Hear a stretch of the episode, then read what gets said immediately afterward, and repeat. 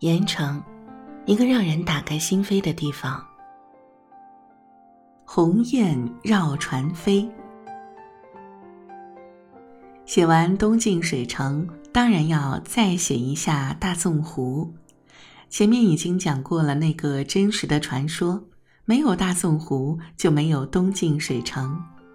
实际上，东晋水城正式开园后，这两处景点是可以连接起来一起游的。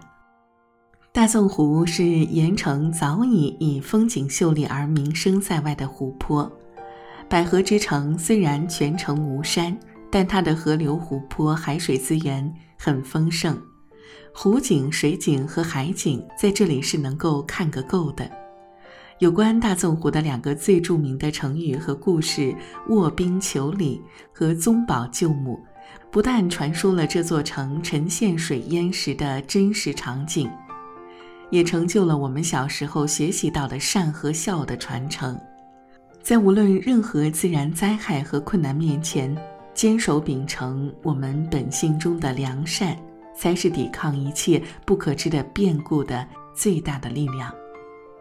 相信大宋湖的如画风光，不用我描述，大家都能想象得到。我就聊聊我喜欢的某一点吧。没有人想得到。那天在大纵湖坐船游湖的时候，让我兴奋的竟然是他们的经典节目《大雁绕船飞》。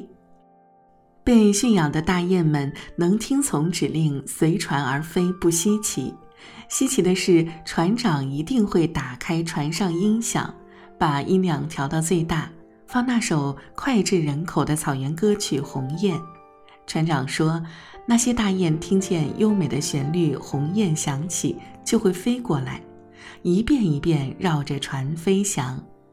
大雁是懂音乐的，船长说的一本正经，说的我们咧嘴而笑，不信也信了。